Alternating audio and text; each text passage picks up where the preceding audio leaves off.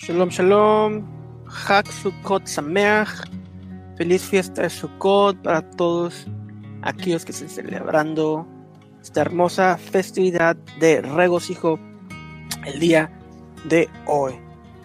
Eh, vamos a hablar acerca de un tema que ya tiene varios años que lo he expuesto. Tengo un video antiguo de hace como cinco años por ahí, pero yo creo que es, es, es bueno y es de bendición compartirlo en formato live eh, aquí con ustedes. Entonces, vamos a hablar acerca del nacimiento de Yeshua, el nacimiento del Mesías. Y tradicionalmente se, se, se identifica a, al Mesías como por haber nacido en el en diciembre 25, en lo que se conoce como la Navidad. Incluso algunas eh, traducciones en inglés traducen eh, esa, esa eh, día de nacimiento de, de, de, Yeshua como, como Christmas, le ponen en las en la Biblia, si no mal recuerdo, creo que la, la King James, eh, la Biblia King James le pone eh, esa, ese, ese, ese, nombre en el Evangelio, ponen Christmas, Navidad. Entonces, es lo que se nos ha pasado por, por la tradición a través de, de, muchos años. Y eh, pues bueno, sabemos que esto hay dioses que han nacido anteriormente, eh, históricamente en esta, en esta fecha, 25 de diciembre. Y si tú estás en esta página, probablemente ya sabías, ya tienes noción de algo de esto. Y sabemos que el origen viene eh, del dios, dios del sol, de Tamuz, que nació el 25 de diciembre, eh, quien su mamá lo comparó con un, con un árbol, y de ahí viene la tradición de poner árbol, pinos, árboles de Navidad en el 25 de diciembre, y, se regalaban regalos y hacían orgías para, eh, en honor al dios Tamuz, que nació el 25 de diciembre. Entonces de aquí viene esta, viene esta, eh, viene esta costumbre por eso, o sea, lo que le digo a las personas, mira, ¿dónde pones los regalos? Los pones abajo del pino. Y que cuando los agarras, que te inclinas ante el pino, te arrodillas ante el pino, lo idolatras al pino en cierta forma, sin tener eh, noción de lo que estás haciendo. Entonces, definitivamente es una eh, festividad totalmente pagana, eh, pero pues no, no, no estamos aquí para hacer la, la, policía del, del de la, de la idolatría ni para estar tampoco juzgando a nuestros hermanos cristianos en todas las ramas pentecostales, pentecostales, protestantes, católicos, todas las ramas de, del cristianismo son personas que no, no comprenden porque de cierta forma todos nacimos así, lo hicimos hasta que llegó este conocimiento eh, de la Torah y de la Biblia y del contexto y del Jesús judío podemos comprender esto. Y también pues sabemos por qué, por qué Dios permitió esto, ¿por qué? Porque en Génesis este José, eh, el soñador, el, el, prototipo de Yeshua, se fue a Egipto.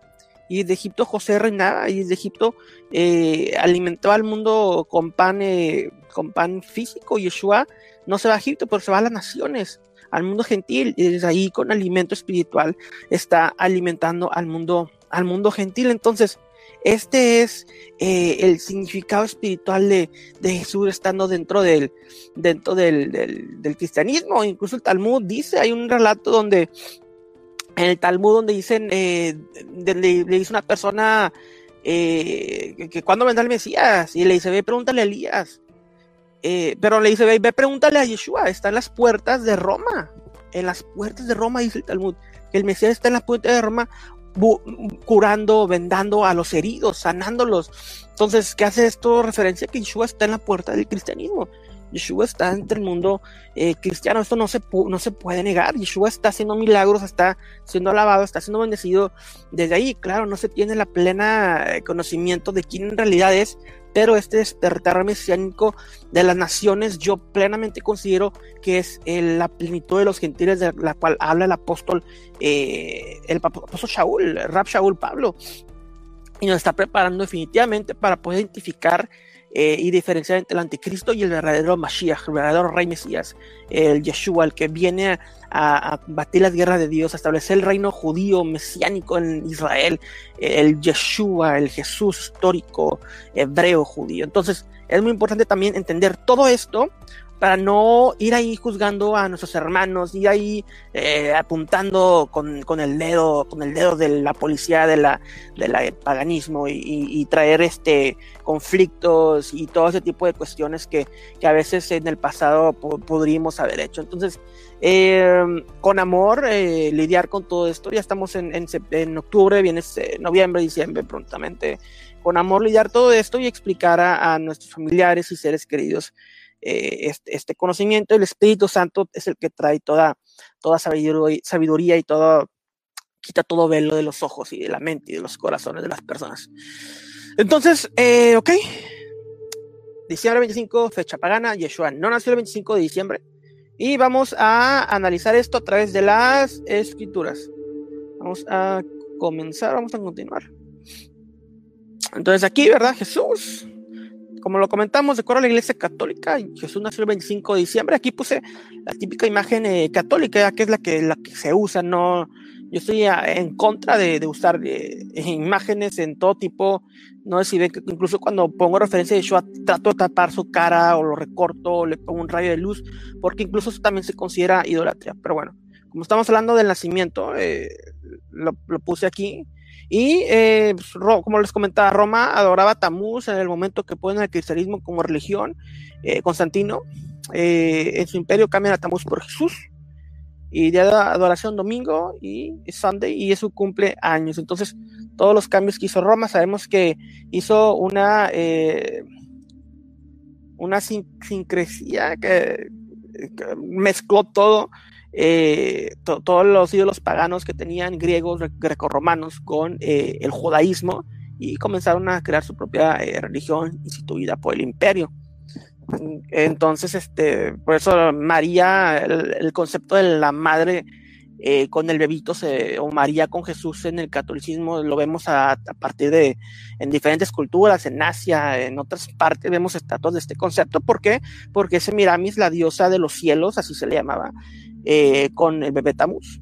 Entonces, por eso vemos este, este concepto de, la madre con el bebé y todo este paganismo y todo esto, incluso el jalel, los, salmos de, de, adoración a Dios que se, que se cantan en, eh, en, Sukkot, que se cantan en, al terminar el ceder de Pesaj, incluyen el Salmo 115, que es un salmo directamente en contra de, de, la boda sara, de la idolatría.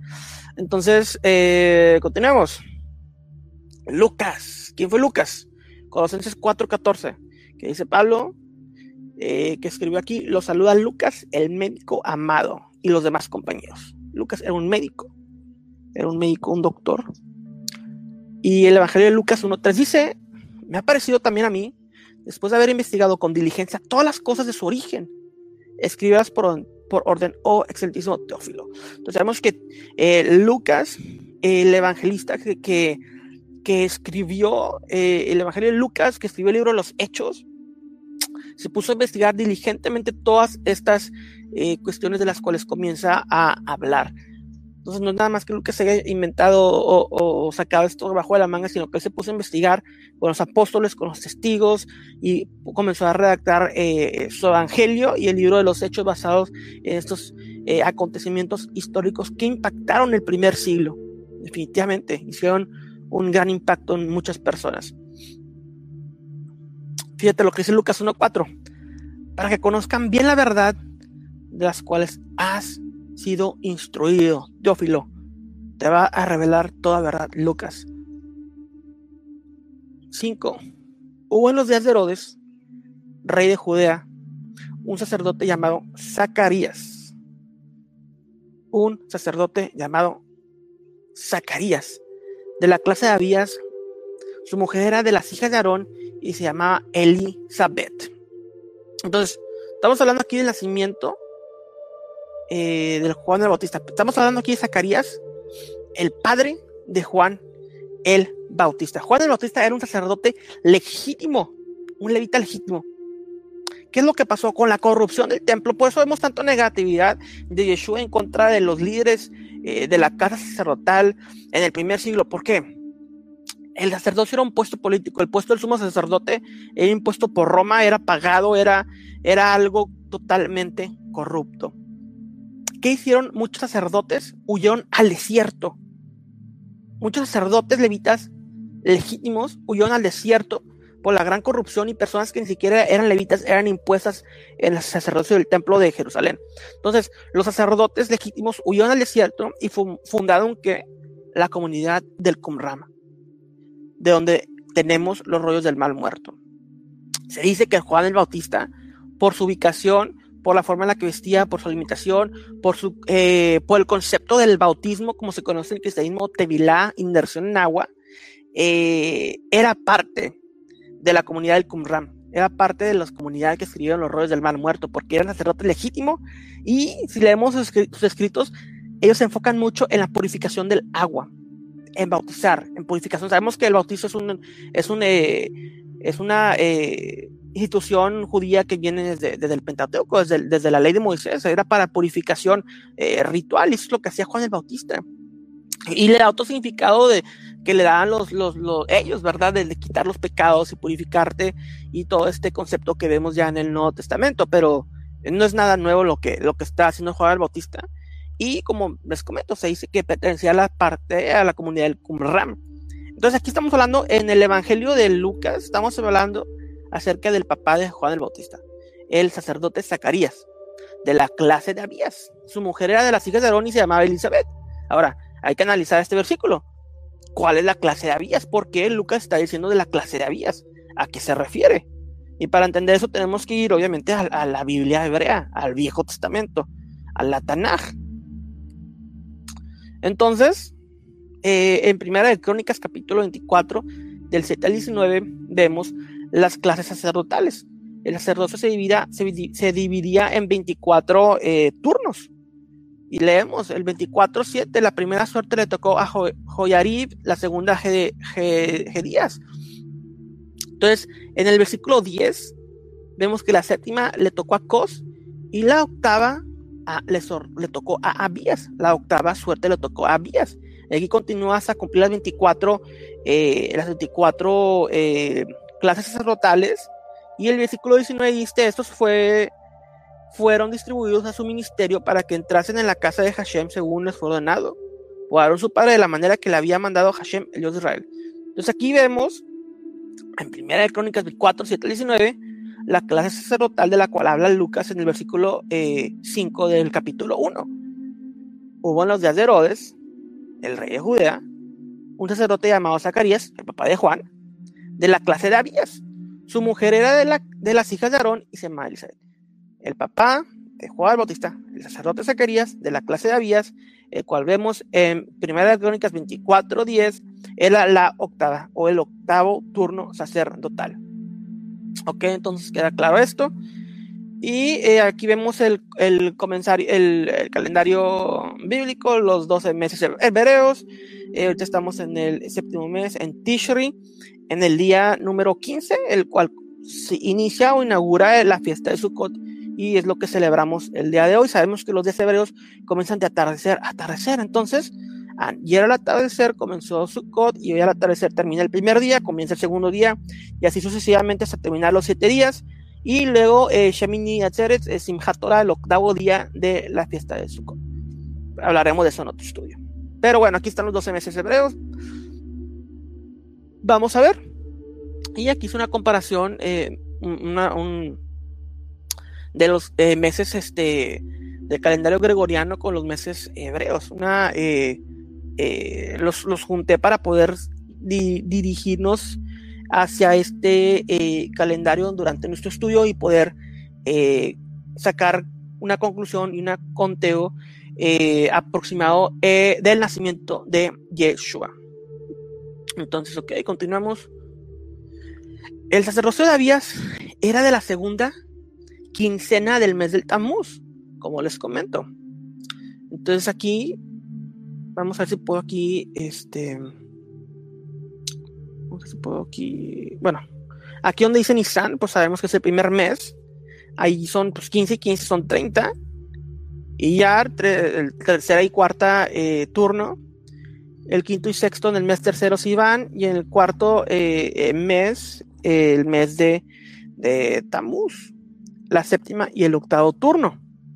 Ok. Entonces tenemos el octavo turno en la última quincena del mes de Tammuz. Vamos a continuar. Ahora, promesa de un hijo. Lucas 1, del 8 al 13. Y aconteció que ejerciendo Zacarías el sacerdocio, conforme a Abdías, el turno de Abdías, delante de Dios según el orden de su clase, conforme a la costumbre del sacerdocio, le tocó en suerte ofrecer el incienso entrando en el santuario de Hashem. Y toda la multitud del pueblo estaba fuera orando a la hora del incienso. Y se le apareció un ángel del Señor puesto en pie a la derecha del altar de incienso. Y se turbó Zacarías al verle y le sobrecogió temor.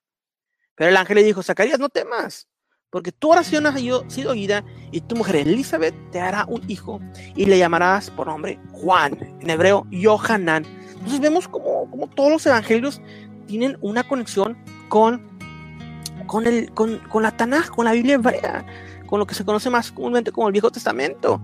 El versículo 19, conforme a la costumbre del sacerdocio, eh, el versículo 8, según el orden de su clase, si no entendemos eh, la Tanaj, el Viejo Testamento, no vamos a comprender plenamente los evangelios. Y es un error que hemos cometido, que el mundo gentil ha cometido, a lo largo de muchos, muchos años, y eso está terminándose. Está teniendo, estamos teniendo una plenitud de gentiles, un despertar mesiánico para poder, eh, poder discernir el verdadero Yeshua, el Mesías. No es que no lo hayamos conocido antes, sino que está, se está revelando plenamente, así como José Soñador se quitó sus vestimentos eh, de virrey eh, egipcio y, y, se le dijo a sus hermanos, Aní Joseph, y los abrazó y los perdonó. Así Yeshua está quitando ese ropaje, ese ropaje romano, ese, ropaje eh, gentil y se está diciendo, no soy esto, soy yo, su, su hermano, Aní Yeshua, yo soy Yeshua, su hermano, soy judío como ustedes, mírenme, los perdono, los amo. Y eso es a lo que estamos eventualmente eh, aiming, mirando, apuntando a la revelación plena del Mesías en, toda su gloria y plenitud. Entonces, este, Lucas 1 del 8 al 13 y llamará su nombre Juan. Entonces, vemos la promesa del ángel a, eh, al Zacarías, al sacerdote Zacarías, acerca de, eh, de un embarazo, embarazo de Elizabeth. Y estamos hablando de Juan el Juan el Bautista, Yohanan. Yohanan en hebreo, es un nombre totalmente hebreo. Entonces, Lucas 1.23 a 24, continuamos que dice, y cumpliendo los días de su ministerio, se fue a su casa. Después de aquellos días, concebió a su mujer Elizabeth y se recluyó en casa por cinco meses. Entonces, eh, vemos que se, que, se recluye, por cinco meses. Eh, eh, Elizabeth se comienza a recluir en el quinto mes, es el mes de Av, el mes hebreo de Av. Recordemos que ellos estaban basándose en el calendario hebreo. Tenemos que recordar que cuando eh, los ángeles hablan, están hablando en un calendario hebreo. Y el mes de Av, si contamos de aquí que se recluyó por cinco meses, se comienza a recluir el 5 de Av hasta Kislev 9. Aquí el que vemos en azul. 1, 2, 3, 4, 5. Cuenta los meses. Llegamos a Kislev al mes número 9 del calendario hebreo. Ok. Continuamos. Versículo 26 al 27. Al sexto mes el ángel Gabriel fue enviado a Dios a una ciudad de Galilea llamada Nazaret. Ahora virgen desposada con un varón que se llamaba José, Joseph de la casa de David y el nombre de la eh, virgen era Miriam. Claro que la Biblia eh, griega lo traduce como María o lo que se conoce en español como María, eh, pero este nombre en realidad tiene un origen hebreo que es Miriam, es Joseph, José y Miriam, María. Entonces estos son los, los padres de, mundanos de, de, de Yeshua, de Jesús. ¿Y qué es lo que vemos aquí? Entonces, el sexto mes, ¿de qué estamos hablando? En el versículo 23-24, están hablando del quinto mes, continúa hablando eh, el, evangelista, y dice sexto mes, pues ese es el sexto mes desde que se recluyó Elizabeth, y el sexto mes es el mes de Tibet, el décimo mes, cuando Gabriel, el ángel Gabriel visita a Miriam, a María. Entonces vamos en el mes décimo del calendario hebreo. Ok, entonces Lucas 1, 31 al 42. Y ahora concebirás en tu vientre, darás luz un hijo y llamarás su nombre Jesús. ¿Ok? Em, es lo que se traduce.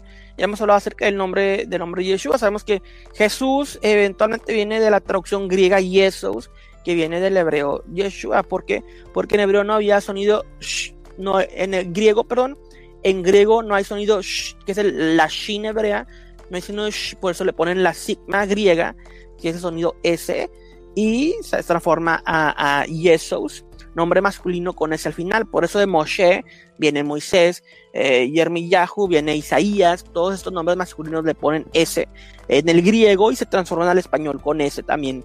Eh, es como nos llega a nosotros, pero originalmente son, son varía un poco la terminología, eh, la pronunciación de estos nombres. Entonces, Yeshua a Yesos eventualmente al latín y llega a nosotros como Jesús, Jesus es la razón. Y, este es un testigo, ya lo, he hablado en otros videos, pero es un testigo de que no se pronuncia Yahshua ni todas estas variantes eh, de personas que sinceramente no tienen noción de, estos idiomas y eh, empiezan a decir Yahshua, Yahoo, Yeshua. No existe eso. No existe. Y eso es testigo del griego. Eh, incluso la traducción hebrea a la Septuaginta griega del, del Tanaj, del Viejo Testamento, dice, cuando se refiere a Josué, dice Jesús porque Josué en hebreo es Yeshua, Yehoshua, igual que el nombre del Mesías. Yeshua que significa salvación. Yeshua, literalmente esa palabra así, Yeshua, es salvación. Eh, en, formato femenino, con una letra G hebrea al final. Pero bueno, entonces aquí eh, no nos salgamos mucho del tema. Lucas 1.31, y ahora conseguirás en tu vientre le darás un hijo, llamarás su nombre Yeshua, porque significa salvación como dice Mateo, y ese será grande y será llamado Hijo del Altísimo, el Señor Dios le dará su trono, el trono de David, su padre. O sea, ¿qué significa esto? Que será el rey Mesías, el rey Mesías prometido.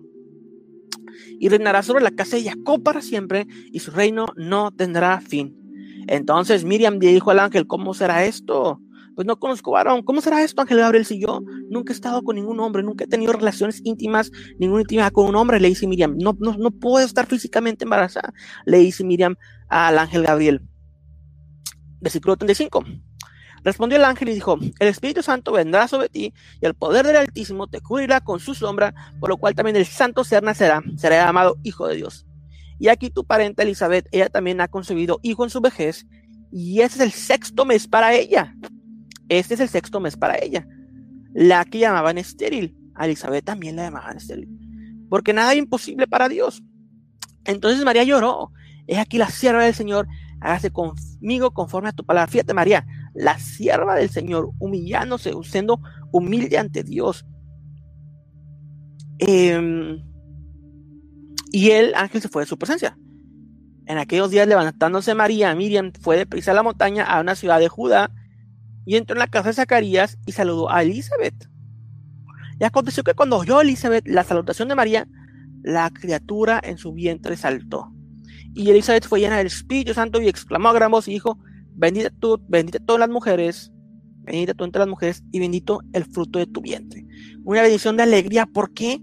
Porque por medio de la vasija María es que se había encarnado el Mesías, Yeshua. Por medio de María iban a ser el, el, el Mesías Yeshua. Y claro, María era una mujer judía, una mujer buena, una mujer devota a Dios, y una mujer eh, que Dios obviamente escogió por, por su alto nivel de, de Kedushá, de santidad, pero de eso, a considerarla, adorarla, de eso a arrodillarse, de eso a pedirle, es un gran, gran, gran abismo de, de, de error entre la realidad de la María, Miriam judía, y la María que se idolatra. Entonces María jamás, Miriam jamás hubiera permitido que se la rodearan, Miriam jamás hubiera permitido que le rezaran y, y todas estas cuestiones que sabemos que vienen a partir de el sincretismo religioso de Roma con el judaísmo y con los evangelios.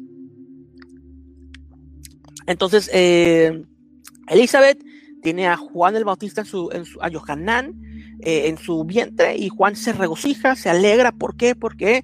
Porque viene el rey Mesías al mundo. Ok, Miriam, María queda embarazada en el Espíritu Santo en el momento que Gabriel la visitó. Este es el sexto mes del embarazo de Elizabeth. Ok, Miriam queda embarazada en Tebet en el mes número 10, cuando el ángel la visita. Esto es de acuerdo a el Evangelio de Lucas, el que atestigua todo esto. Ok, vamos a continuar. Y Lucas 1, 56 al 57. Y se quedó María con ella como tres meses. Después se volvió a su casa. Cuando Elizabeth, cuando Elizabeth se le cumplió el tiempo de su alumbramiento, dio a luz un hijo. Ok, entonces, bueno, aquí ya nos está dando temas acerca de, del alumbramiento de Juan el Bautista. Pero lo que queremos saber es el alumbramiento de, de Yeshua, ¿verdad? Eh, Miriam queda embarazada en el mes número 10 del calendario hebreo.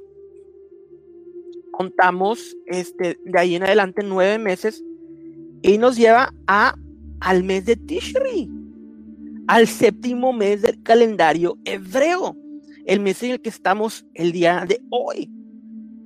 Entonces, eh, Yeshua, de acuerdo a Yeshua, de acuerdo a los eh, al, a los evangelios, al evangelio de Lucas, nació en el mes de Tishri, que como vemos aquí, déjenme los comparto nuevo, el mes de Tishri eh, viene siendo entre septiembre y octubre. Ok, este año cayó en octubre. El mes es entre septiembre y octubre. Vemos que está a dos meses, a dos meses de distancia de diciembre 25, el mes de Tishri, el mes en el que estamos el día de hoy. Entonces, esa es la evidencia que tenemos del Nuevo Testamento. Ahora aquí llega nuestra eh, interpretación. Ya todo lo que hemos estado hablando es evidencia, la Besoraja toda, el Evangelio, las buenas nuevas. Y entonces, ¿qué tenemos en el mes de Tishri? ¿Qué tenemos en el mes de Tishri? ¿Qué se celebra en el mes de Tishri? Tenemos eh, tres festividades. El primero de Tishri es Rosh Hashanah. Yom Teruah, la fiesta de las trompetas. Es la primera festividad. Diez días después tenemos Yom Kippur, el día del juicio. Y cinco días después, en el día número 15 de Tishri, tenemos Sukkot, la fiesta de las cabañas, la fiesta de los tabernáculos. Entonces sabemos que Yeshua nació en un pesebre. Sabemos que Yeshua nació en el mes de Tishri. Muchas personas eh, dicen que Yeshua nació eh, en un azúcar. Es por esta razón que muchas personas interpretan el pesebre como un tabernáculo, como una cabaña, como un, un, azúcar. Eh, es por eso que muchas personas dicen que Yeshua nace en Sukkot. Es así como lo interpretan eh, rabinos, pastores y personas académicas. Y yo me voy más, más con esta interpretación. ¿Por qué? Porque sabemos que en Pesach Yeshua es el cordero que quita el mundo. En los panes y levaduras Él es el que quita el pecado. en los primeros frutos Él es los primeros frutos de la resurrección. Yom Habikurim, eh, después en, en Shabbat, en Pentecostés, se entrega el Espíritu Santo, el nuevo pacto, y después todo eso se cumple en su primera venida. En su segunda venida, sabemos que la Rosh Hashanah es la fiesta de las trompetas, sabemos que eh, Yom Kippur es el día donde se sella el juicio, el veredicto final, y Sukkot representa el, reino, el reino, que viene el reino mesiánico eh, a la tierra. Pero ¿qué pasa? El reino de los cielos se ha acercado, dice Yeshua. El Malhut Hashamaim se ha acercado. El reino de los cielos se ha acercado con su presencia, con su llegada, con su nacimiento. Y sabemos que dicen también los evangelios que Yeshua eh, fue circuncidado, circuncidado al octavo día. La fiesta de Sukkot, de acuerdo a Levítico 23, dura siete días más un día extra. Shemini es el octavo día, eh, el cual se dice también que muy probablemente fue el día de la circuncisión de Yeshua. Entonces, aquí está el nacimiento de Yeshua, eh, muy probablemente en Sukkot, se puede celebrar en Sukkot, se puede eh, recordar su nacimiento en Sukkot, no significa que nos vayamos a poner a cantar canciones de Navidad ni nada de esto, eh, pero sí recordar que, nació aquel Salvador prometido al mundo. Bendiciones para todos. Haksukot Sameach. El Eterno los